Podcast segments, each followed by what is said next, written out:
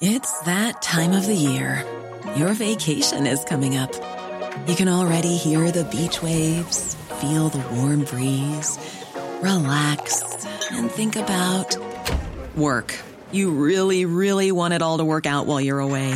Monday.com gives you and the team that peace of mind. When all work is on one platform and everyone's in sync, things just flow wherever you are.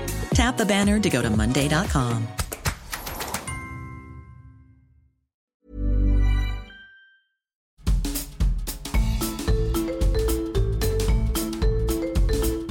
écoutez le podcast de So Planet, un site et un podcast indépendant. Je suis Anne Greff et je vous propose des interviews avec des personnalités pour discuter autour des thèmes environnement, culture et droits humains avec l'idée d'ouvrir des portes vers d'autres cultures, d'autres regards et d'autres approches du monde. Urgence climatique, c'est le titre de la nouvelle grande exposition permanente de la Cité des sciences et de l'industrie, ouverte au public depuis mai dernier.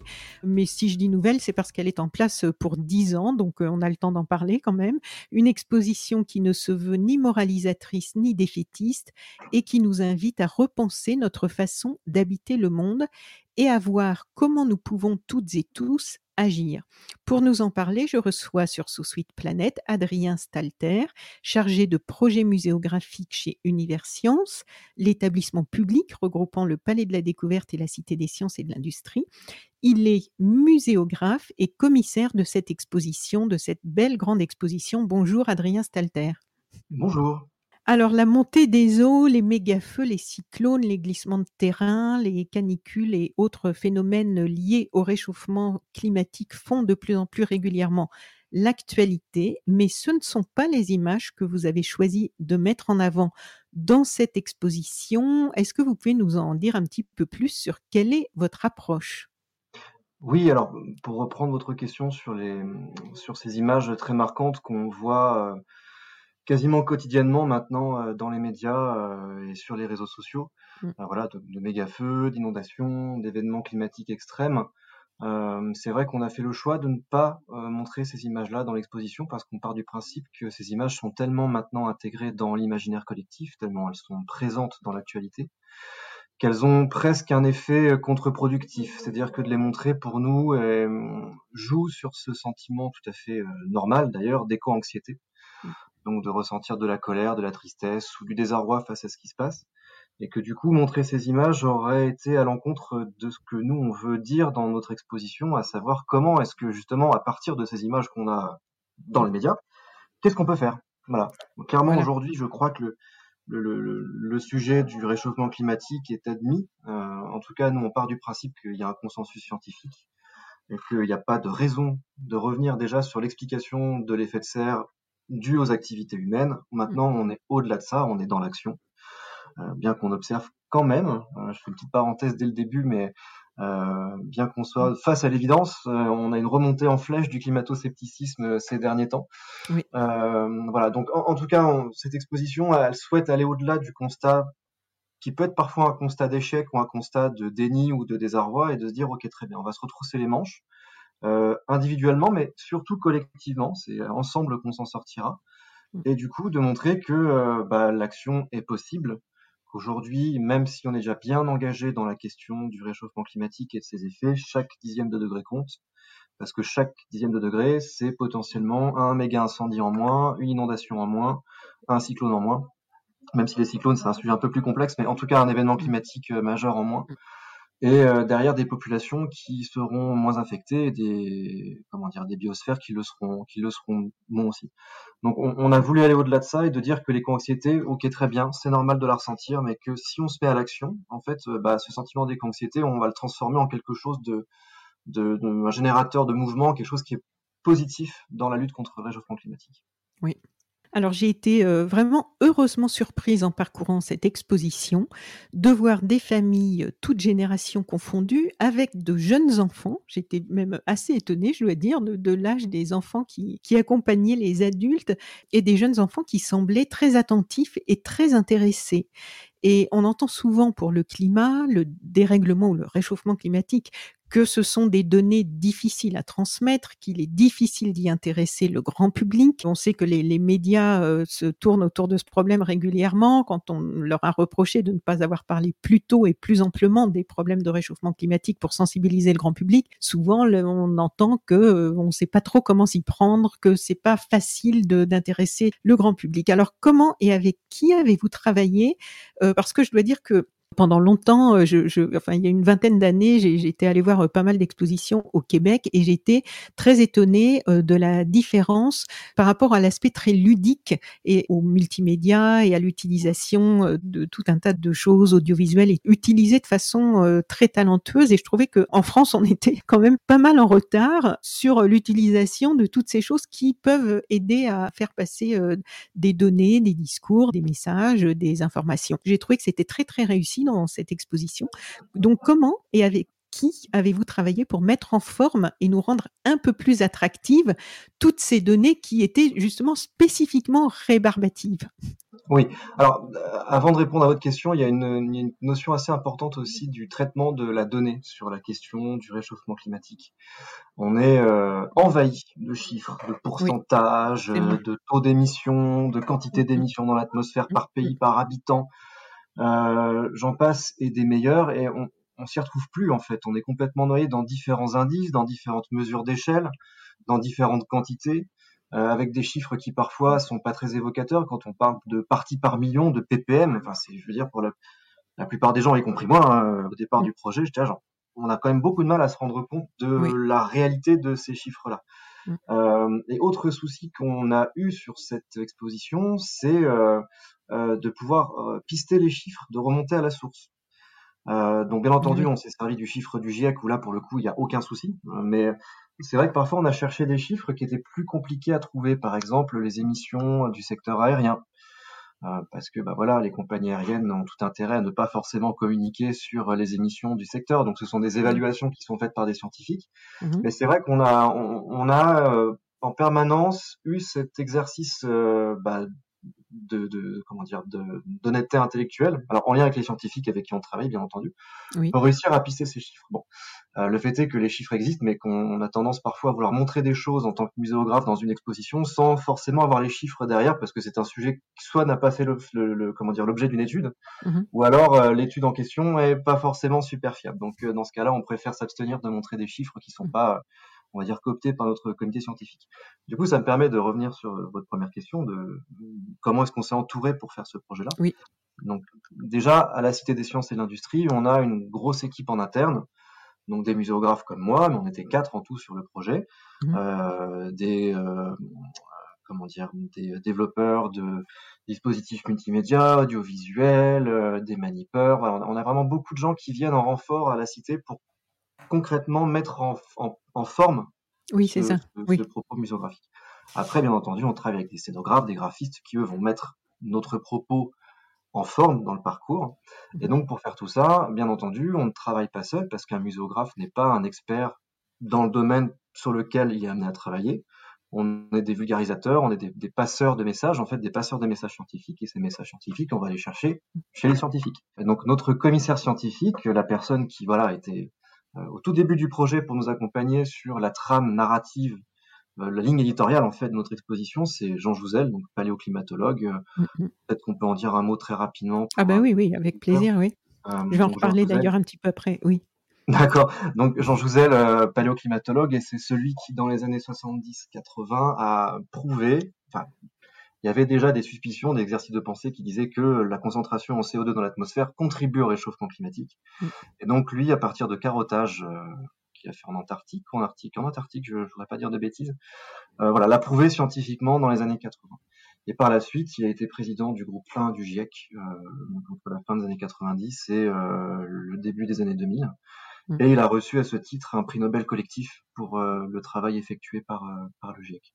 Et donc Jean Jouzel euh, est quelqu'un qu'on voit maintenant très souvent euh, voilà, dans les différents médias euh, qui porte cette parole de l'action contre l'inaction climatique.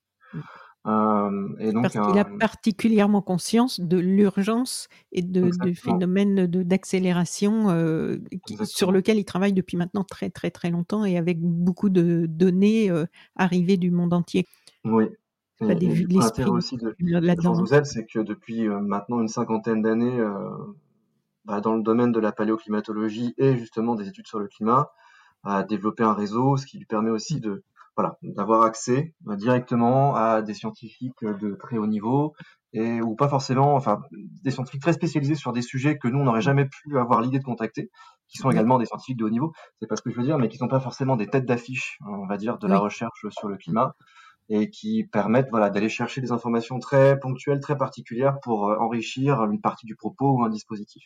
Mm, mm. Donc avec Jean Jouzel, on a, on a travaillé au tout début sur la ligne éditoriale donc, de l'exposition en sachant qu'il est paléoclimatologue, on a naturellement suivi un parcours, une, trame narrative qui est allée sur les émissions de gaz à effet de serre et comment les contenir pour limiter les effets du réchauffement climatique. Si je vous dis ça, c'est parce que si on avait choisi un autre ou une autre commissaire scientifique, qui aurait pu être plutôt écologue ou plutôt économiste ou plutôt, euh, je, ne sais pas, euh, sur des sujets pas forcément paléoclimatologiques, on aurait eu une, exposition avec une saveur ou avec un discours différent. Donc voilà, c'est en fait ça. et, alors qu'est-ce que c'est pour eux peut-être c'est peut-être pas très clair pour euh, tout le monde. Qu'est-ce que ça veut dire paléoclimatologique? Alors c'est la pas perdre déjà plein de gens en cours de route. Oui, pardon, c'est vrai que j'aurais pu le préciser. Euh, après trois ans sur le projet, il y a des choses qui paraissent évidentes, alors que mon travail, c'est justement de, se dire que rien n'est évident pour personne. Oui. Mais voilà, bon, il y a des biais parfois. Mm, mm. Donc paléoclimatologie, la paléoclimatologie, c'est la recherche euh, sur l'évolution sur le temps long du climat. Donc, qui consiste à aller faire des recherches euh, un peu partout dans le monde pour aller extraire soit des carottages de glace pour justement voir quelles sont les concentrations de CO2 à travers euh, peut-être les 500, 600, voire 800 000 dernières années dans, dans, dans, les glaces, mmh mais également aussi de faire des recherches dans l'atmosphère en direct avec des stations de recherche. Euh, voilà. Donc, c'est vraiment de regarder quelle a été l'évolution du climat sur le temps très long. Oui. Et donc euh, de bien spécifier aussi, parce que c'est un sujet qui revient assez souvent malheureusement, la différence entre euh, la météorologie et la climatologie. Mmh donc de comprendre que effectivement on a des on a des séquences euh, d'évolution du climat sur les temps très longs mmh. et que là, depuis, on va dire en gros le début de l'ère industrielle, si on arrondit début du 19e siècle, euh, mmh. euh, début du 19e siècle, on a une accélération très nette du dérèglement et à plus forte raison depuis les 40 ou 50 dernières années. Oui ce qui ne laisse malheureusement aucun, comment dire, aucun doute sur les origines mm. de cette euh, évolution très brusque et très rapide qui sont liées à nos activités, nous, nos activités d'hommes et nos sociétés humaines. Voilà. Et donc, Jean Jouzel, son travail, c'est ça, c'est de mettre en parallèle ces différentes phases d'évolution du climat sur le temps très long pour en déterminer des tendances et des tendances qui sont pas forcément super quand on voit ce qui se passe actuellement. Voilà. Oui, et nos activités d'hommes, parce que maintenant on se fait de plus en plus reprendre quand on dit ça sur le fait que en fait c'est quand même une partie de la population de la planète qui, avec une façon de vivre et de consommer qui, qui participe mmh beaucoup plus que d'autres mmh euh, à, ces, à, ces, émissions de gaz à effet de serre. Bien sûr. Alors, je lis une, une, partie de la présentation. Euh... je, vous interromps juste un instant, je me permets pour vous dire qu'il n'y a pas que Jean Jouzel qui a travaillé en tant que, on va dire, ah référent scientifique. Euh, on a monté un comité scientifique avec une, mmh. euh, avec, oui, avec 12 scientifiques, 6 hommes et 6 femmes. On a réussi à tenir la parité. Bravo. Ce pas toujours évident. Mmh. Euh, et donc, on avait dans ce comité scientifique des noms qui vont certainement vous parler. Valérie Masson-Delmotte, François mmh. Gémen, Magali Regueza, euh, Lucas Badi pour l'écologie, Catherine Larère. Euh, j'en passe et je suis désolé de d'oublier certains noms, mais, euh, mais, en tout cas, alors on avait un comité scientifique qui, au-delà de Jean Jouzel, nous a amené aussi des compétences particulières sur des sujets spécifiques. Je pense à Philippe Biwix aussi, qui était au comité scientifique, euh, voilà, et qui eux aussi, chacun dans leur domaine, nous orientaient euh, sur d'autres scientifiques ou sur d'autres recherches. Oui. Et ce qui est important de noter, c'est que bah, ces scientifiques ont aussi un, on va dire, un regard sur notre travail, euh, un regard de validation. Encore une fois, nous, nous ne sommes pas, je ne suis pas paléoclimatologue, euh, donc j'ai besoin d'avoir quelqu'un qui regarde mon travail pour dire, ok, très bien, il raconte pas n'importe quoi, on continue, on avance. Voilà. Oui. En gros, euh, le rôle du comité scientifique. D'accord. Alors, donc je lis une partie de la présentation de cette exposition. Urgence climatique offre une vue d'ensemble des dispositifs qui permettent à la fois la décarbonation et la résilience de nos sociétés. Centrée sur la question de la sobriété, Elle rappelle la nécessité d'engager des transformations collectives profondes et de mobiliser le plus grand nombre en faveur d'un monde durable et d'une plus grande justice sociale. Cette exposition vise à nous donner envie de réinventer notre façon de vivre. C'est ambitieux, hein qu'il s'agisse de nos modes de déplacement, de nos pratiques agricoles ou de nos habitudes alimentaires. Alors, l'objectif est moins de dire, je reprends le, texte, ce qu'il faudrait faire que de montrer ce qui se fait déjà, donc on est dans le concret, à travers des récits, témoignages et expériences, la sobriété étant une voie essentielle pour atteindre des engagements en matière de décarbonation. Que proposez-vous donc concrètement pour nous donner envie, je, recite, de réinventer notre façon de vivre? Alors, bah, vous venez de le dire, c'est d'insister sur le fait que les solutions aujourd'hui, nous les connaissons. Euh, euh, on n'est pas en attente euh, d'une solution miracle qui arriverait dans quelques années ou dans quelques mois, ou d'une nouvelle forme d'énergie complètement propre. Je pense à la, fusion nucléaire, entre autres, qui en ce moment fait pas mal de pas mal parler d'elle. c'est qu'aujourd'hui, voilà, les, concrètement, on sait ce qu'il faut faire, et ce qu'il faut faire, c'est adopter des modes de vie plus sobres. Euh, ce qui ne veut pas forcément dire revenir à l'âge de la lampe à huile, je ne citerai personne, ou euh, ni revivre comme, euh, enfin vivre comme les Amish en Amérique du Nord. c'est juste s'interroger sur le juste nécessaire. En gros, de quoi avons-nous besoin, en tout cas dans nos sociétés occidentales développées, économiquement riches, bien que ce ne soit pas le cas pour tout le monde, j'y reviendrai juste après, mmh mais qu'en tout cas, nous, nous avons les moyens de nous interroger sur nos pratiques de consommation, sur euh, nos pratiques en termes de transport, de voyage, de loisirs, d'alimentation. Et que euh, bah, y réfléchir, c'est faire un premier pas vers une forme de sobriété. Et une forme de sobriété qui est souhaitée et non voulue. C'est-à-dire que euh, plus on attend pour changer de braquet, plus mmh. la rupture va faire mal parce que les changements devront être plus forts pour éviter la casse. Voilà, donc toute la question est là, en sachant que, y compris en France ou dans les pays occidentaux, on a déjà des parties de la population qui sont concernées par une forme de sobriété euh, euh, imposée. Je repense, pour donner un exemple assez connu, des Gilets jaunes il y a maintenant 4, 4 ou 5 ans, 5 euh, ans je crois, en 2019, euh, 4 ans, voilà, où en augmentant les taxes sur, sur les sur l'essence et sur le diesel, on déclenche voilà des, mouvements sociaux parce que les gens qui sont concernés par ces augmentations n'ont pas forcément d'autres moyens que de se déplacer avec des véhicules thermiques. On ne leur offre pas d'autres alternatives et du coup, bien entendu, n'ont pas forcément les moyens non plus d'assumer cette augmentation euh, des tarifs. Donc, on a déjà des exemples comme ça concrets hein, qu'on peut qu'on peut donner. Et donc, tout l'objectif de cette exposition, c'est justement de limiter, euh, de, faire comprendre que si on limite le temps auquel on est en train de passer à réfléchir, à attendre que le politique se décide d'agir, bah en fait on va on va dans le mur et que l'objectif est d'éviter d'aller dans le mur et qu'on peut encore aujourd'hui euh, éviter d'y aller, même si la marge de manœuvre se réduit considérablement. Pour faire un petit un petit rappel des chiffres, l'accord de Paris de 2015 prévoyait un réchauffement global à 1,5 degré en 2100.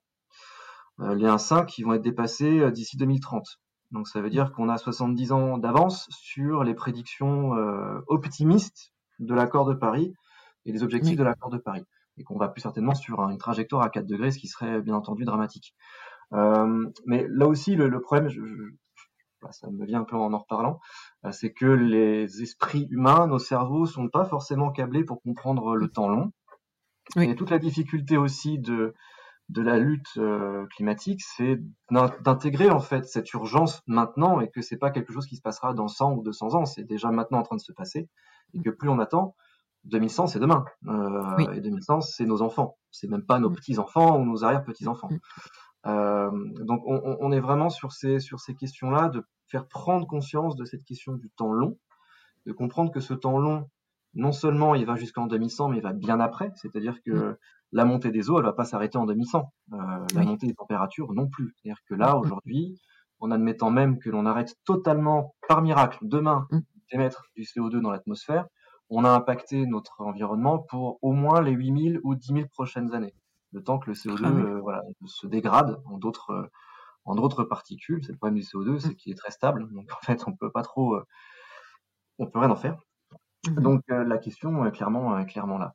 Et donc voilà, donc ce qu'on montre dans cette exposition, c'est que rien ne va être révolutionnaire dans nos pratiques de vie, que les solutions, elles existent, manger moins de viande, arrêter de prendre l'avion, je donne les deux plus gros émetteurs de CO2, repenser également nos pratiques de consommation et nos pratiques en termes d'utilisation pardon du digital, et surtout de comprendre euh, un peu des, des, faux amis ou des faux semblants. C'est-à-dire qu'on a beaucoup d'images dans la tête sur euh, euh les data centers, par exemple, qui mmh effectivement émettent beaucoup de, enfin, consomment beaucoup d'énergie et rejettent mmh. beaucoup de CO2, mais qui sont des secteurs qui sont en fait en, en, en train de s'interroger sur comment devenir plus durables. En gros, le, je pense au digital parce que c'est un exemple qui n'est pas forcément compris par tout le monde. C'est que euh, les objets connectés vont être d'ici la moitié du siècle euh, l'origine, euh, enfin comment dire, le plus émetteur en termes de dans le secteur du digital. Voilà. Et qu'aujourd'hui, bah, tous nos objets du quotidien qui nous entourent ont vocation à être connectés, de plus en plus connectés, la voiture autonome, les téléphones, enfin j'en passe et, des meilleurs. Et qu'en fait, le, le, la clé de la décarbonation du digital, du numérique, par exemple, ça va être les, les objets, euh, les objets connectés. Donc voilà, de s'interroger sur encore une fois le juste nécessaire. Alors Jean Jouzel, donc dont vous parliez, euh, dit dans un entretien qui figure dans le dossier de presse de l'exposition, donc je le cite, Selon moi, la particularité de ce nouveau rapport du GIEC est que pour la première fois, on passe dans le domaine des certitudes. Plus de doute désormais, les constats sont clairs. Sans équivoque, ils affirment que le réchauffement climatique est lié aux activités humaines et qu'il est inéluctable. À un second niveau, il établit que ce réchauffement est une véritable menace pour notre humanité et la nature qui l'entoure, et il dit très clairement que si on ne fait rien, on va vers des conséquences extrêmement dangereuses. À mesure que les températures augmentent, certaines régions de la planète vont devenir littéralement inhabitables. Aujourd'hui, il faut donc procéder à sa limitation. Chaque dixième de degré compte. Le rapport exprime très clairement que pour rester sous le seuil de 1,5 degré, il faut atteindre la neutralité carbone à l'horizon 2050, mais il dit aussi que nous ne sommes pas vraiment sur le bon chemin nous allons aujourd'hui vers deux fois trop d'émissions par rapport à ce qu'il faudrait atteindre d'ici 2030. En continuant ainsi, on se dirige vers des réchauffements qui avoisineraient les 3 degrés. En tout état de cause, il est nécessaire de nous adapter à un réchauffement désormais inéluctable. On ne peut plus y échapper. La notion de certitude innerve l'intégralité du rapport, que ce soit en termes de réalité, d'attribution, de conséquences, de mesures à prendre. Si on veut y arriver, il faut agir maintenant, plus demain, maintenant. Jean Jouzel parle aussi clairement de la nécessité d'une transformation profonde de nos sociétés et disait tout récemment dans l'émission La Terre au carré sur France Inter le 8 septembre dernier, je cite, ça a été repris en titre du podcast de cette partie de l'émission, le capitalisme est incompatible avec la lutte contre le réchauffement climatique. Et j'ai eu l'impression très nette au fil des parcours de visite que cette exposition, euh, de, cette exposition, euh, qu'en fait cette exposition ne se contente pas, comme ça a été souvent le cas jusqu'à maintenant, et peut-être que c'est aussi pour ça qu'on a pris du retard, ne se contente pas d'exposer des faits, mais qu'elle est résolument euh, engagée. Est-ce que c'est ce que mmh. vous diriez? Oui, euh, je pense qu'on est sur un sujet où on ne peut pas se permettre euh, de juste évoquer des faits comme vous le dites. Mmh. Et encore une fois, si on fait face à nos responsabilités et qu'on se doit d'être honnête vis-à-vis de cette responsabilité humaine, on ne peut pas passer à côté du volet économique, euh, mm. donc de l'économie capitaliste qui régit le monde. Voilà, c'est même pas local, c'est le monde. Et de s'interroger sur euh, est-ce que c'est un modèle durable, est-ce que c'est un modèle enviable, et surtout est-ce que c'est un modèle qui est humainement euh, compatible avec l'écologie et inversement? C'est-à-dire que est-ce qu'une société ou des sociétés qui fonctionnent sur l'extractivisme et le productivisme sur l'accumulation de capital euh, détenu par une infime partie de la population au détriment de la grande majeure partie de la population. Est-ce que voilà, c'est un modèle que l'on souhaite voir perpétuer en sachant que de toute façon, comme le disait Jean Jouzel, il est tout à fait incompatible avec les objectifs de neutralité carbone. Oui. Euh, donc oui, cette exposition, elle, elle ne cite personne ad nominem, elle ne cite pas de pays en particulier, elle ne cite pas de gouvernement en particulier, mais mm. bien entendu, elle cible voilà le système dans lequel nous vivons tous, qui est le système capitaliste, et, mm. euh, et donc de dire au public euh, que les transformations, en fait, elles sont individuelles. J'en parlais tout à l'heure, c'est de mm. s'interroger sur ses pratiques personnelles. Mm-hmm. mm. mais qu'à l'échelle collective, quand j'entends collective, ça veut dire politique, euh, l'action, si elle ne vient pas de là, il ne se passera rien. Donc là où l'exposition est engagée, effectivement, c'est qu'elle enjoint, elle ne fait pas de prosélytisme associatif ou lobbying ou ONG. Elle expose euh, différentes manières de s'engager. Ce sont des faits, là encore. On s'engage en allant dans une ONG, en allant dans une asso, en, en s'encartant, pourquoi pas, dans un parti politique. Euh, mais en tout cas, on n'est pas là, nous, pour donner euh, une trajectoire de ce qu'il faut faire au public sur ses engagements personnels. Par contre, on leur fait comprendre que si on ne va pas frapper à la porte de nos dirigeants, euh, si on ne leur, comment dire, on ne les enjoint pas à respecter les objectifs de neutralité, neutralité carbone pardon, et de respect de l'environnement, mm. on n'y arrivera pas, nous, simples citoyens, Adrien ou Anne, enfin c'est voilà, c'est impossible. Donc il y, a, y, a, y, a, clairement cet enjeu-là qu'on a voulu à un moment donné dans le parcours faire comprendre au public, c'est cette bascule entre OK très bien, nos émissions de gaz à effet de serre individuellement, c'est en gros un quart des émissions mondiales. Mm. Donc c'est énorme, mais ça veut dire que les 75% qui restent, et là aussi c'est énorme, sont régis par euh, par l'économie, par le commerce, euh, mm. euh, et du coup par par le politique. Oui. Voilà. Et, et donc c'est impossible de ne pas parler de ça si on veut être honnête sur les questions de questions climatiques. Oui. Alors la visite, elle s'articule en parcours libre autour de trois grands axes, décarbonons, anticipons, agissons. Et cette visite, elle est ponctuée de dispositifs, de données, d'interviews. Euh, il y a des vidéos qui sont très très bien réalisées avec des choix, euh, moi que j'ai trouvé très pertinents et très convaincants et qui, sont très intéressants à, écouter, à regarder. Comment est-ce que vous avez choisi et pensé ces trois axes? Est-ce que vous pouvez nous, les décrire un petit peu avant d'entrer plus en détail dans chacun des axes? Oui, alors très rapidement, ça me permet de parler un peu aussi de la façon dont est construite l'exposition dans oui. son espace. On est sur une exposition oui. qui fait 2000 mètres carrés, donc c'est quand même conséquent. Oui. Euh, on est sur la plus grosse exposition en fait de la Cité des sciences et de l'industrie, ce qui est assez fort de la consacrer d'ailleurs sur les, les, les, enjeux climatiques. Et en, pour respecter, on va dire, le confort de visite du public, on ne peut pas imposer un parcours linéaire qui fasse 2000 mètres carrés. Temps d'attention d'un d'un visiteur moyen, c'est 45 minutes, voire une heure quand on est bien reposé et qu'on n'est pas à l'heure de la sieste. Donc on n'allait pas faire un, un, parcours absolument impossible à, oui. comprendre dans la longueur. Donc ces trois séquences, elles sont un peu à comprendre comme trois expositions dans l'exposition. Mmh. Et chacune porte son message propre, qui fait que euh, on peut très bien venir visiter une, deux ou trois des, des séquences dans l'ordre que l'on veut. On aura quand même des éléments de compréhension sur les, les questions climatiques. Oui.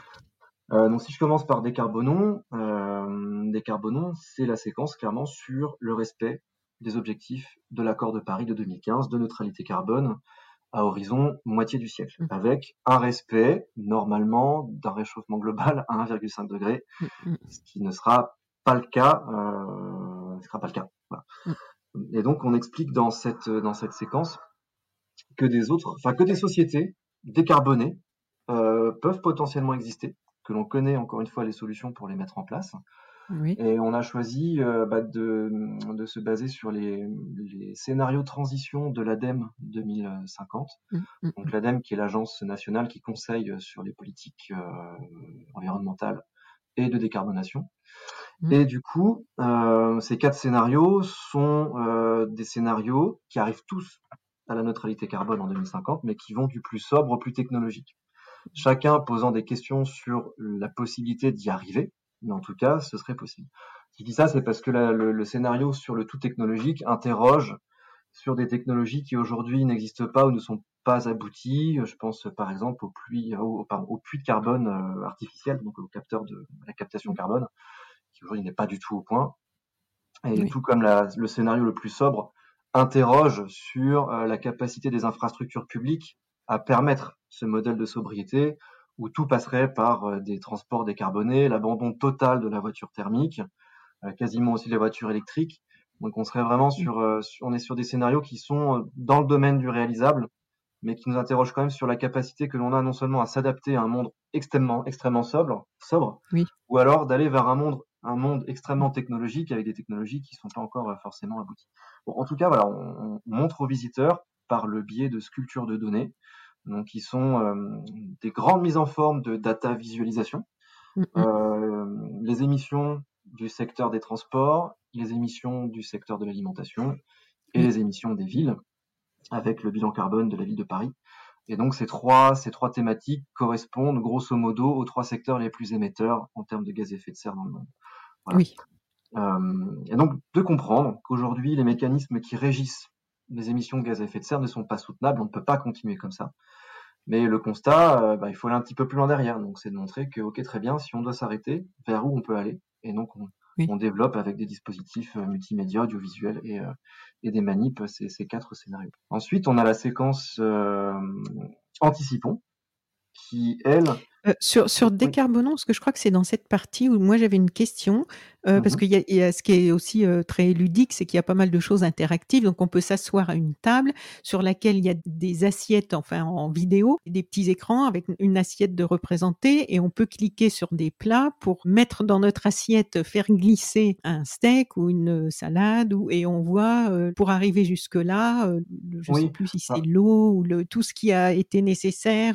ça, ouais. ça aide à prendre conscience un petit peu des choses. Et j'avais une question, c'est que moi j'ai mis le morceau de viande dans mon assiette, je sais plus si c'était un steak ou quoi. Alors je sais pas si c'est que j'ai pas bien cliqué au bon endroit, mais dans la partie où on pouvait cliquer pour voir euh, l'impact de ce morceau de viande, alors sur le poisson, on voyait bien hein, par rapport à il y a de moins en moins de poissons dans les océans, toutes les conséquences de, de la surpêche et tout ça.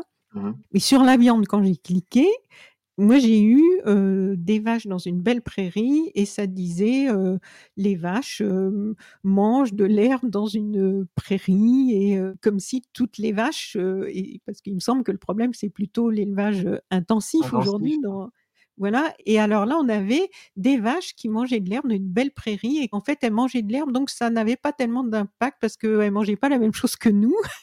Et je me suis un petit peu demandé, c'est cet aspect de l'exposition, ce point, ce tout petit point, mais qui quand même les conséquences, m'a un peu interrogé.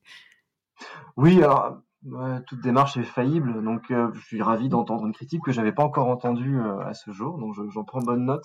Oui. donc oui, effectivement, on, on, on, aurait pu aborder la question de l'élevage intensif parce que c'est quand même ça a, une ça a une belle responsabilité quand même oui. dans les alors, dans les émissions de gaz à effet de serre? Effectivement, alors on en parle dans d'autres dispositifs. Euh, Peut-être que la photo de la vache qui broute dans un beau pré est un petit peu trompeuse. Euh, pour vous donner un le peu les coulisses aussi. le texte aussi. Bon, il faudrait que je regarde ça. Mais pour vous donner un peu les coulisses de la de la réalisation d'une exposition, on a oui. souvent du mal à trouver les images qui correspondent aux propos que l'on souhaite que l'on souhaite évoquer. Oui. Après, pour ce que vous dites, euh, bah, je vais y regarder, je vais y réfléchir. Euh, D'accord. de prendre compte de, de ces remarques-là. Euh, voilà. On peut maintenant passer sur la partie anticipons, euh, le, deuxième alors, grand axe. Ouais, anticipons, qui est euh, la partie, la séquence dédiée à comprendre les effets du réchauffement climatique mmh. et comprendre quels sont ses impacts sur nos sociétés. Donc on a un, un, très gros globe suspendu à l'entrée de cette séquence qui oui, est vidéo impressionnant.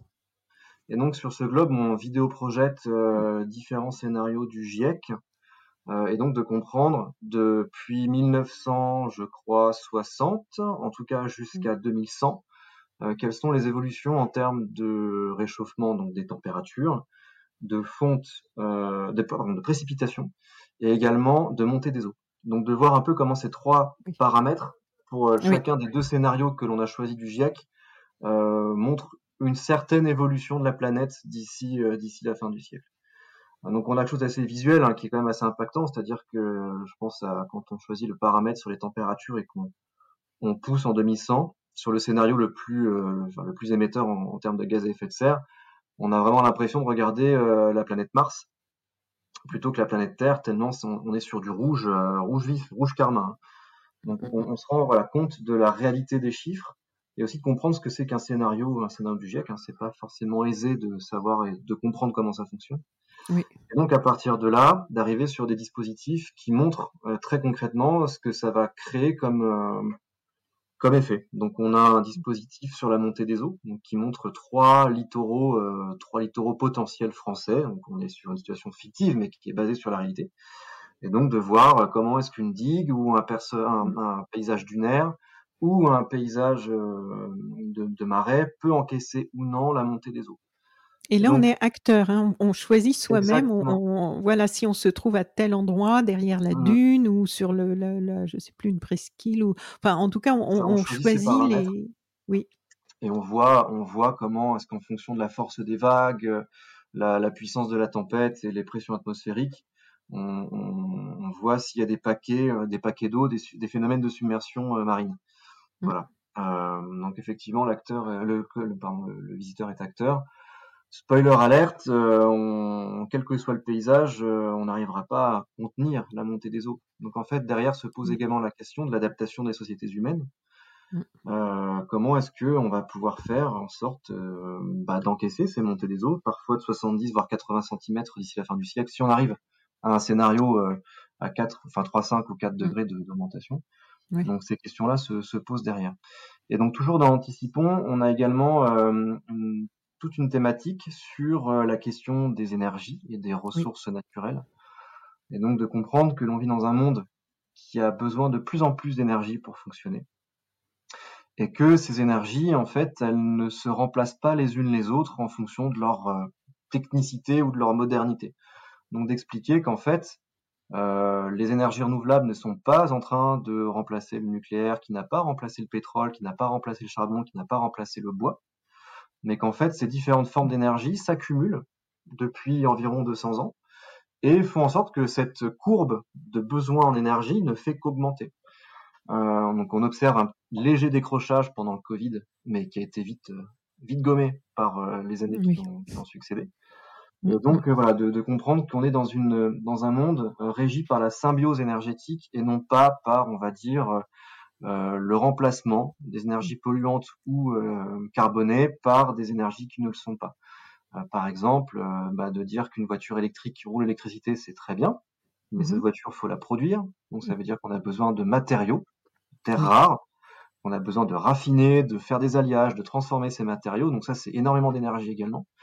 Euh, donc je suis pas en train de dire que la voiture électrique n'est pas du tout une solution. Hein, mais je suis juste en train de dire qu'il faut. Oui, non, mais c'est bien d'avoir tous les éléments. Je prends l'exemple, par exemple, de la construction d'un panneau photovoltaïque ou d'une éolienne. Euh, les pales des éoliennes sont en alliage en fibre de carbone. Euh, euh, le mât est en, est en acier, le socle est en béton. On a toute une grosse bobine de cuivre à l'intérieur pour bah, justement créer l'effet, pour créer l'énergie. donc tout ça fait que c'est bien mieux de créer de l'énergie, d'électricité à partir d'éolien ou du photovoltaïque, mais il faut pas se leurrer non plus sur le fait que ces secteurs sont émetteurs en eux-mêmes de gaz à effet de serre. Et donc ça, c'est une, une, théorie, enfin une théorie, hein, on va dire plutôt une, une thèse soutenue par, euh, par Jean-Baptiste Fressoz, qui est historien des sciences et spécialisé sur l'histoire des énergies, et qui nous a aidé, qui est au comité scientifique d'ailleurs aussi, et qui nous a aidé à concevoir ce film sur la symbiose, la symbiose énergétique. Voilà. Donc, je, ne sais pas si je reviens oui. sur la question de la voiture électrique très rapidement ou de, de, de des véhicules oui. hydrogène. Aujourd'hui, les études montrent, il n'y a pas photo, que euh, sur le cycle de vie long d'un véhicule, l'électrique est bien plus euh, vertueux que le thermique. Par contre, mmh. se posent certaines questions, encore une fois en termes de sobriété d'usage, c'est-à-dire qu'aujourd'hui, oui. quand, quand, vous dites vertueux, c'est juste par rapport à l'émission de gaz à effet de oui. serre ou par rapport à la, à la, à la fabrication de la voiture, non, non, par rapport, c'est vraiment juste par ça. rapport aux émissions de gaz à effet de serre. D'accord. La voiture électrique euh, est, plus émettrice, est plus émettrice à sa fabrication du fait des matériaux dont on a besoin pour la construire.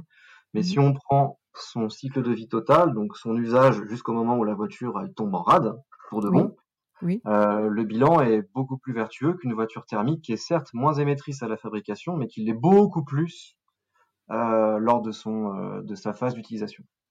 Après, la question qui se pose, c'est aussi, a-t-on besoin aujourd'hui de voir des modèles de voitures électriques qui pèsent 2, voire 2 tonnes 5, en sachant que le poids des batteries, c'est environ le tiers du poids du véhicule global, et que bah, plus une voiture est lourde, de fait, plus on a besoin de batterie, donc plus on a besoin de lithium, hein, voilà, de matériaux euh, rares, euh, enfin de terres rares, de matériaux oui. euh, aussi de, de, de, minerais pour la fabriquer. Donc c'est ça aussi les questions que l'on souhaite poser, c'est que ok très bien, allons vers l'électrique. De toute façon, le, le, modèle de voiture thermique, euh, il va falloir l'abandonner quoi qu'il arrive. Mais est-ce que pour autant on a besoin de conduire des grosses voitures électriques pour faire des déplacements avec une autonomie de 1000 km euh, dans les conditions actuelles Est-ce que c'est vraiment ce que l'on souhaite? Peut-être qu'on a d'autres solutions comme redévelopper euh, les transports en commun, euh, le train par exemple, euh, plutôt que d'avoir des voitures autonomes, euh, enfin des voitures, je parle même pas d'autonomie, mais des voitures électriques qui soient capables de faire des très grandes distances sans, sans recharge potentielle et qui amène d'autres questions techniques avec des plus grosses batteries, etc. Et au-delà de ça, la dernière question qui est intéressante de se poser sur le, la voiture électrique, c'est bah, comment a été fabriquée l'électricité qui alimente la voiture? Et eh oui. Donc là, j'en reviens sur l'exemple de la France, où le mix énergétique français est largement décarboné du fait qu'il soit basé sur le nucléaire. Donc là aussi, encore une fois, la question du nucléaire se pose, mais factuellement, c'est une façon de fabriquer de l'énergie qui est largement plus décarbonée que de fabriquer à partir du gaz, du pétrole ou du charbon. Mmh Donc là aussi, il y a aussi ces, paradigmes à prendre, en, à prendre en compte. Mais si on fait rouler une voiture électrique en Pologne ou en Chine, où le mix énergétique est euh, basé à plus de 60%, je pense que la Chine c'est bien plus que 60% d'ailleurs, sur du charbon, là la voiture électrique, pour le coup, n'est pas du tout vertueuse. Du tout. Oui.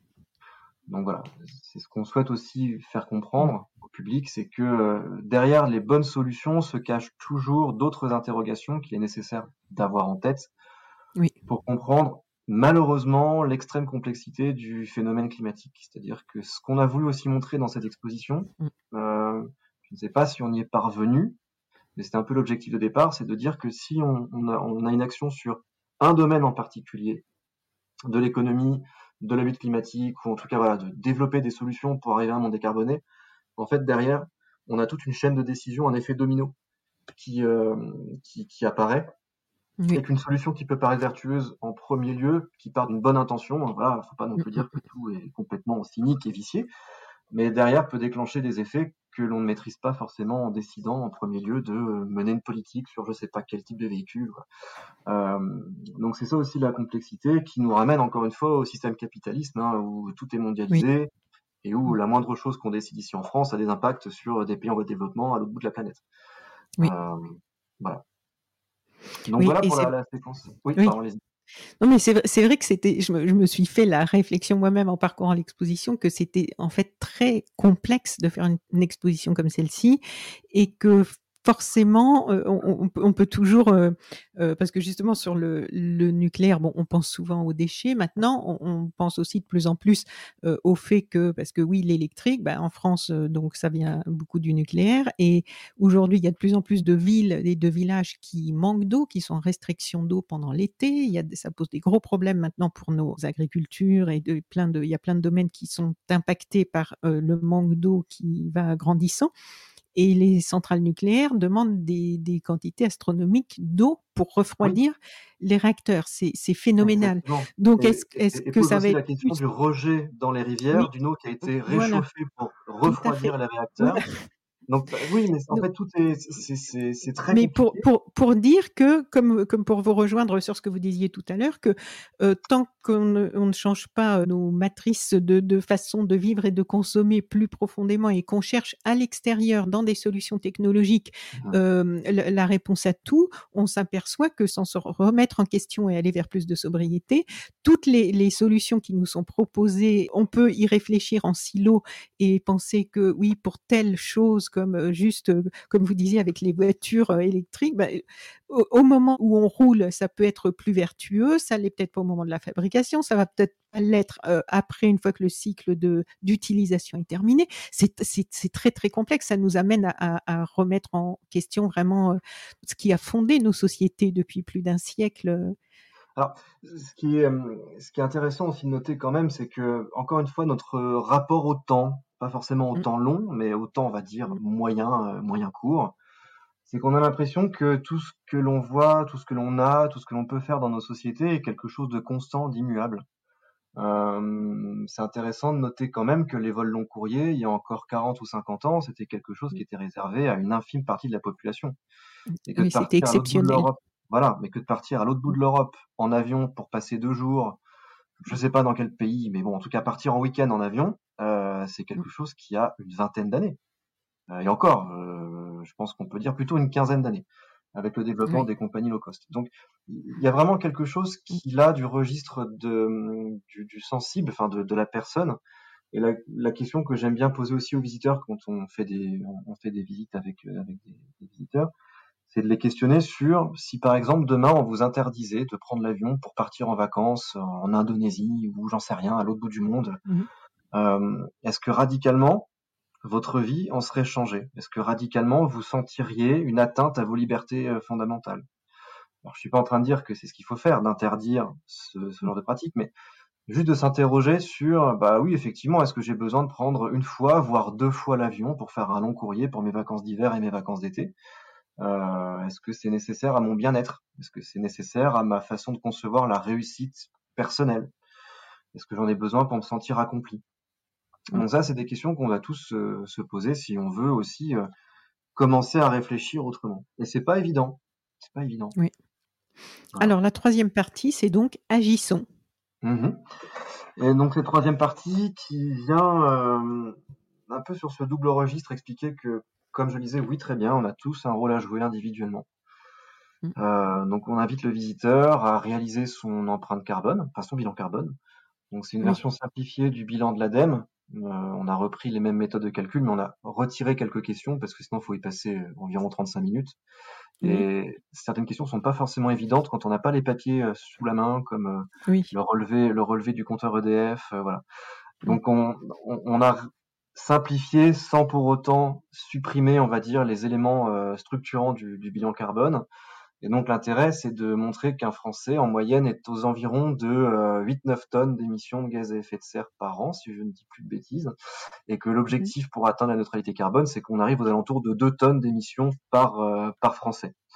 Oui. Et on se rend compte que bah, pour arriver à 2 tonnes, ça nécessite énormément de changements dans nos modes de vie. Et parfois même, je pense qu'il faut quand même qu'on se rende, se rende compte aussi, mais c'est par rapport au, l'échelle de valeur dans laquelle on évolue. C'est-à-dire qu'il Mm, mm, mm. va falloir se préparer à faire des sacrifices.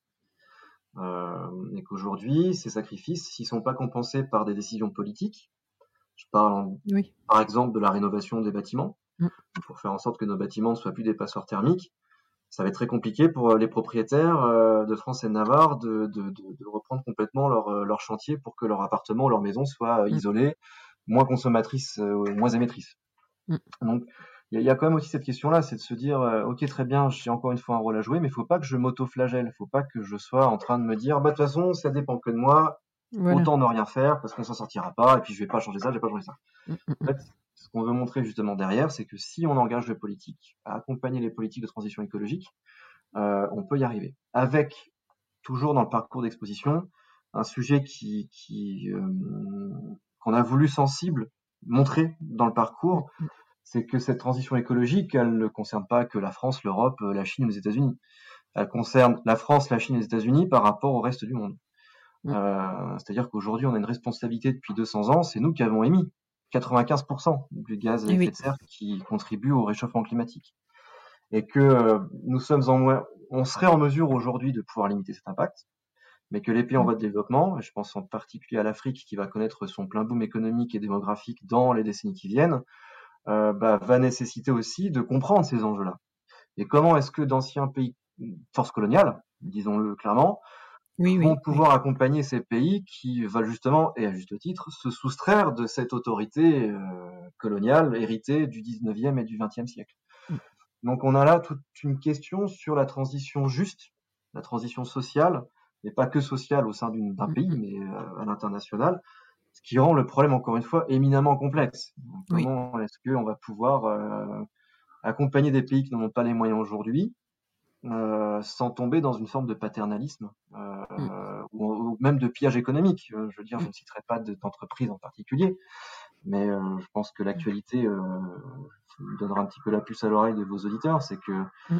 on a des entreprises européennes, voire françaises, qui voilà se servent allègrement des ressources naturelles de pays en voie de développement. Euh, Oui. en bousillant au passage des écosystèmes qui sont sur le passage euh, du tuyau. Euh, Oui. Voilà, donc euh, toutes ces questions, elles méritent d'être posées et c'est là, dans cette séquence de l'exposition, qu'on l'aborde. Alors, on l'aborde aussi en termes de transition euh, égalité homme-femme, c'est-à-dire que la Oui. transition écologique pose énormément de questions et de problématiques sur l'égalité homme-femme. Et c'est pas forcément des sujets auxquels on s'attend euh, quand on pense à la transition écologique. Donc c'est vraiment ce qu'on a voulu montrer dans cette exposition, c'est-à-dire que de, de regarder au-delà du technosolutionnisme qui est une impasse, voilà, donc de ne pas croire que la, la, la, la technologie nous sauvera euh, du, Mm. du réchauffement climatique, et que derrière elle interroge sur euh, une façon de repenser intégralement les sociétés. Comment est-ce Mm. qu'on fait société dans un cadre de transition écologique?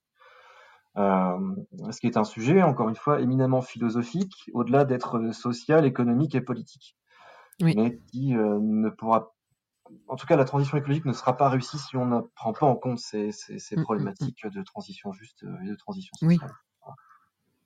Oui. Et donc, ce qu'on montre, pour vous donner un petit exemple, juste concrètement, parce que là, ça paraît un peu éthéré, mais on a euh, dans, dans, dans, dans une hutte, dans le parcours d'exposition. Ah mais j'allais vous en parler justement. La Ah bah, vidéo Vous voulez en parler ou je, continue?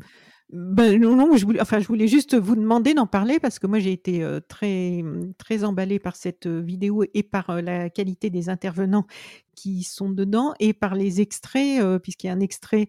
moi j'ai- euh, avec So Sweet Planet partenaire d'un très beau festival qui s'appelle Ciné Jardin euh, la, veille du jour où je suis venue voir l'exposition et le lendemain, dans le cadre de ce partenariat, j'ai présenté le travail que je fais avec So Sweet Planet. Et euh, la soirée du vendredi, c'était la projection d'un documentaire, c'est donc dans des jardins de l'Est parisien.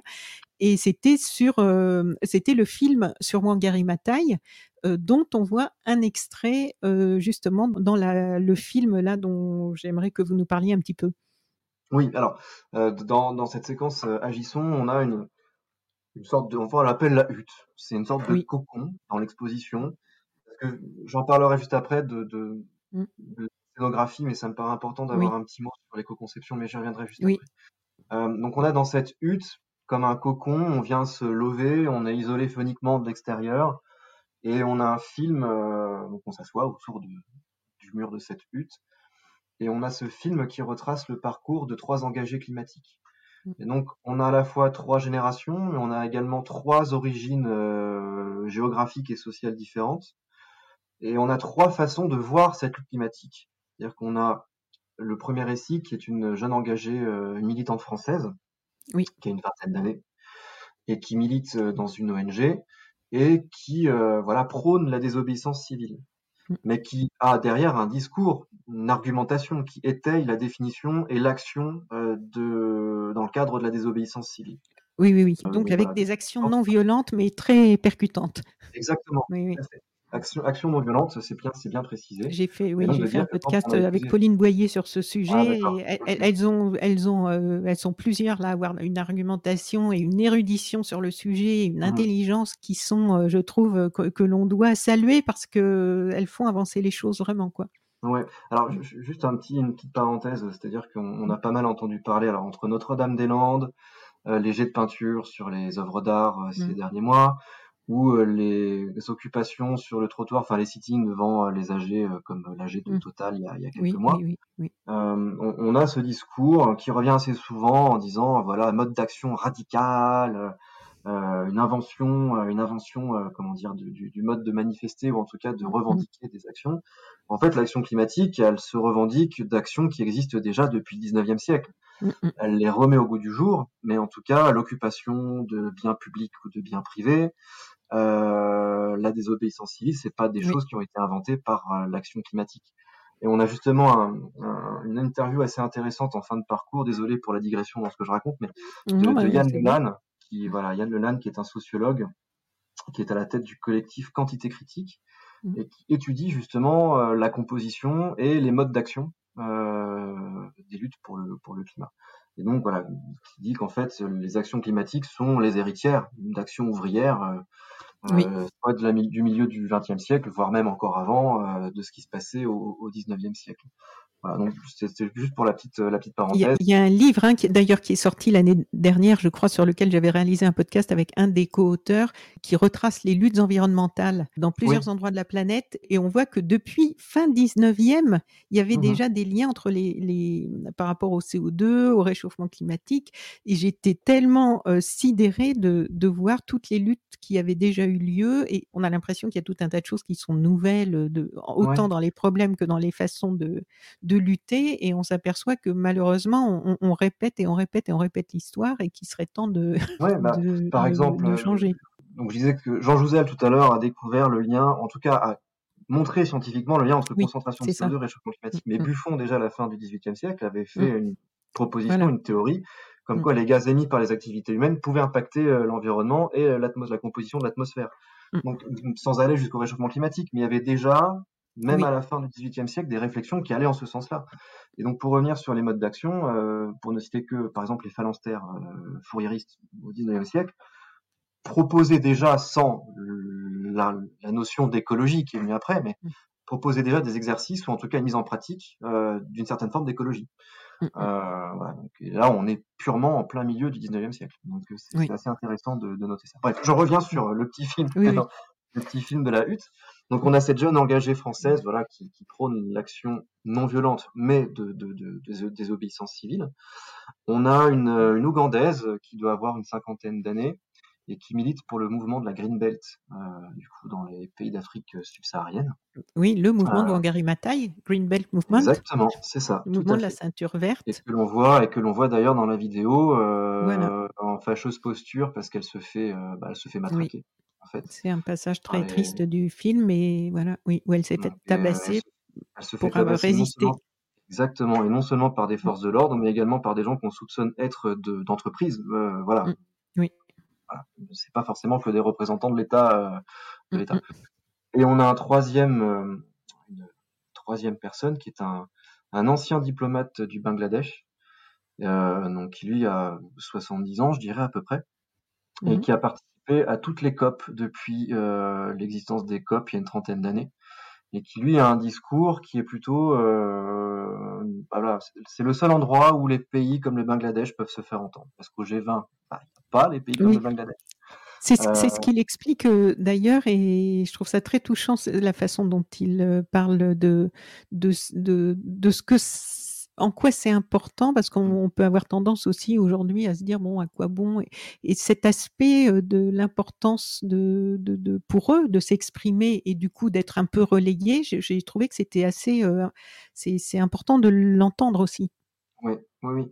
Et avec un message très fort à la fin où voilà, il fait aveu de sa responsabilité, de sa génération, enfin pas lui en particulier, mais de dire que euh, tout ce qui nous entoure comme problématique actuelle sur le climat, et ben voilà, ce sont les générations de cet homme-là et des précédents euh, qui lèguent à des générations plus jeunes.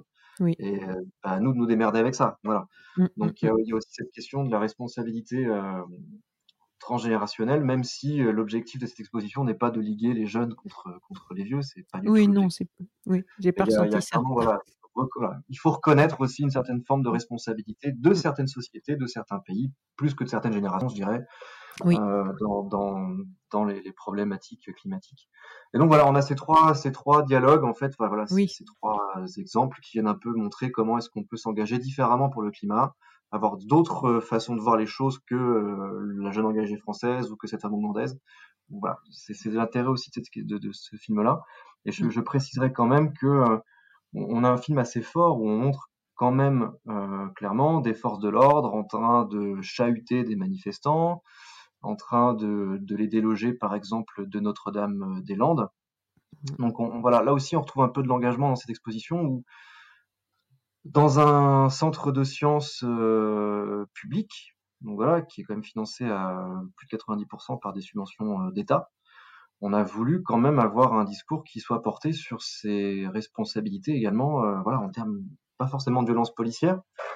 On n'est pas allé jusque là, mais de montrer quand même qu'on a aujourd'hui des affrontements qui existent euh, pour faire bouger les choses en termes de, de, de lutte climatique.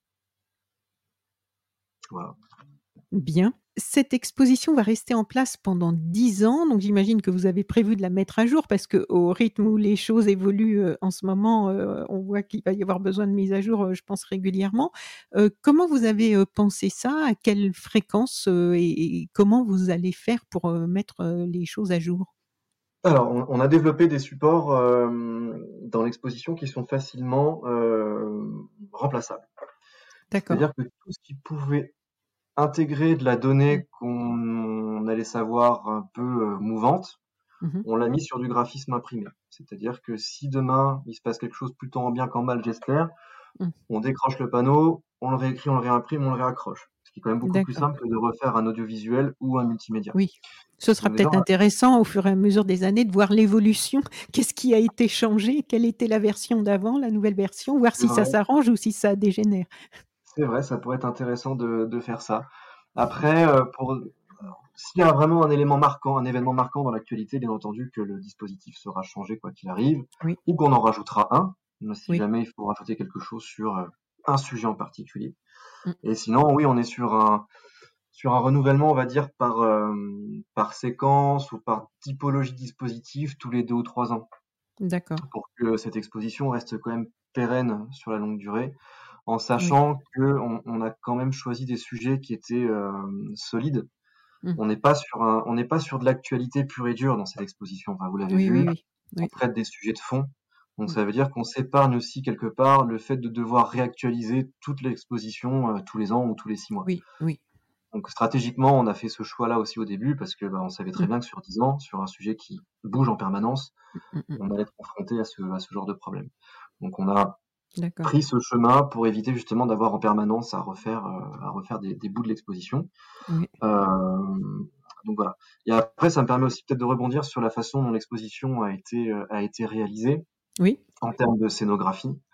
Oui. Donc on est sur, euh, sur un très grand plateau, hein, je le disais, 2000 mètres carrés. Et on a travaillé avec euh, une, architecte qui s'appelle Nicole Concordet et euh, qui a développé une scénographie, on va dire, la plus sobre possible en termes de matériaux. Donc vous n'avez, à part la grande cloison d'introduction qui montre cette grande fresque, là voilà, les auditeurs iront sur place pour, pour, voir, pour voir ça de même. On n'a pas de, on n'a pas de cloison, on n'a pas de pièces dans cette exposition. On a une structure qui est faite de poteaux et de poutres et en fait, l'intégralité de cette structure est autoportante et permet de supporter les différents éléments de médiation, que ce soit les manips, les écrans, le graphisme. Et donc, on n'a pas déjà de mobilier inutile à construire. Tout est autoporté par cette structure-là. Et cette structure, elle est en bois, issue, issue du massif central, donc une sylviculture raisonnée à court circuit court. Mmh euh, et donc, j'ai eu des interrogations en disant oui, mais votre exposition, vous avez dû dégommer une forêt pour la faire. Bon, alors, c'est pas faux, sauf que bah, si on peut rien faire, on ne fait rien. Donc toute mmh. démarche, encore une fois, est forcément faillible. Donc bon, c'est de la sylviculture raisonnée, ça a été replanté derrière, mais l'intérêt d'avoir une structure en bois, elle est euh, de différents. Euh, bah, déjà, il y a différents arguments en sa faveur. Déjà d'une, le bois est un capteur euh, naturel de CO2. Donc en gros, le bois qu'on a dans notre exposition capture du CO2 et notre exposition, quelque part, joue le rôle d'un mini puits de carbone. Bon, ça c'est pour l'argument, on va dire, un peu facile sur la captation carbone. Par contre, on a d'autres arguments euh, plus, plus forts. C'est que dans des musées comme les nôtres, les matériaux qu'on utilise en général pour faire des expositions sont très largement euh, basés sur des matériaux euh, hydrocarbures. Hmm. Parce qu'ils sont plus résistants, parce qu'on est sur des, des, des, musées où on a beaucoup de jeunes publics qui sont pas forcément très tendres avec les dispositifs. Donc on a besoin d'avoir quelque chose de bien chimique et de bien solide pour le nettoyage, pour l'entretien et pour être sûr que ça casse pas tout le temps. Donc nous, on a dit non, on va pas mettre de plastique dans cette exposition. Donc on n'a pas de matériaux issus d'hydrocarbures, sauf les câblages, parce qu'on hmm. n'a pas le choix. Les câbles électriques sont gainés en plastique. Mais sinon, on n'a pas de plastique dans cette exposition, on n'a pas de plexiglas, on n'a pas de même, on n'a pas de bois médium ou du stratifié, enfin qui sont des, des, des, du bois qui traité chimiquement. Là, on a du bois brut qui est mhm. juste lasuré au sol pour lui donner une couleur, mais c'est une lasure, une lasure naturelle. Et donc, on n'a pas de, de on n'a pas de, d'ajout chimique sur ce sur ce bois-là. Donc là, c'est déjà un point en plus. Et enfin, on a fait un petit pari sur l'avenir, c'est-à-dire que pour l'instant, on ne peut pas le faire, mais on pense que dans dix ans, quand l'exposition sera terminée, on pourra le faire. C'est que, euh, vu que toute notre trame de poteau-poutre est faite sur une section, voilà, c'est le même bois partout, mmh. on espère que notre soit, enfin, devienne une recyclerie à terme. C'est-à-dire que, euh, bah, soit les matériaux partent pour une autre exposition de la cité ou ailleurs qu'à la Cité des sciences et de l'industrie, ou que l'on ait des gens qui viennent se sourcer directement en matériaux chez nous, à savoir que le parquet sera réutilisable, que les poteaux et les charpentes peuvent être réutilisés pour faire de la charpente chez soi. Donc en fait, on pourra intégralement recycler cette exposition. Euh, donc ça, c'est l'argument qui, qui, est intéressant de, de, de noter. Euh, et aussi, on a réalisé notre bilan carbone sur, sur cette exposition qui est bien inférieur aux autres expositions parce que le matériau bois, n'est pas émetteur en fait de, de gaz à mmh, effet de serre, sauf par son transport. Mais euh, là encore une fois, il vient du milieu de la France, donc on n'est pas sur des forêts de Sibérie ou euh, classique en fait. C'est là qu'on peut sourcer en bois euh, pour en temps normal. Bon, pour des raisons géopolitiques, c'est pas non plus très simple d'aller se sourcer en Russie à l'heure actuelle. Mais en tout cas, voilà, on, on, a essayé de faire au maximum une exposition qui soit éco-conçue Et on a aussi pensé en termes de dispositifs, c'est-à-dire que à la Cité des Sciences, on a un côté très immersif en général dans l'exposition. On veut un peu que ce soit impactant, on veut du numérique. Et nous, on a essayé de limiter au maximum les usages des écrans et donc aussi de vouloir réemployer les écrans de l'exposition précédente. Mais ce qui pose des questions intéressantes, c'est que euh, on ne peut pas aujourd'hui réemployer des écrans qui ont plus de 10 ans parce que ils ne lisent plus les mêmes formats vidéo. Eh le format flash, le format player n'existe plus. Enfin, ça, ne marche pas. Euh, mm, mm. et surtout, euh, on a une obsolescence de ces produits-là qui font qu'un écran qui a plus de 10 ans, c'est prendre un gros risque de le mettre dans une expo parce qu'il peut très bien cracher au bout de trois semaines. Mm. Donc, en fait, en voulant faire cet exercice, on s'est rendu compte des limites de l'exercice, mais qui sont dues aussi à, à des questions économiques, à des questions de normes. Mm-hmm. Et donc j'en reviens au propos de l'exposition, qui est aussi de dire que si l'État ne légifère pas, ne normalise pas certaines pratiques économiques, euh, ben on s'en sortira pas. Mm. Donc euh, exemple très simple, hein, les écrans aujourd'hui, on n'a plus de fabricants européens d'écrans. Schneider n'existe plus. Donc aujourd'hui, les écrans, ils viennent de Corée, ils viennent du Japon, ils viennent de Chine. Donc ça veut dire que ce sont des écrans que l'on importe de l'autre bout du monde. Voilà. Et on n'a pas le choix. Donc euh, c'était intéressant aussi de se fixer des, des objectifs et de se rendre compte qu'en fait ils sont pas tenables. On peut pas eh faire, euh, sinon, on ne fait pas d'exposition. Et, euh, et c'est intéressant de voir comment est-ce qu'on peut élargir ce que je viens de dire à l'échelle d'une société, d'un pays, de l'Europe, ou même du mm. monde, mm. de voir qu'on est contraint par des cadres et des normes qui font que, bah, malgré toutes les bonnes volontés du monde, on peut pas, on peut pas faire mieux. Être aussi vertueux qu'on voudrait l'être. Exactement. D'accord.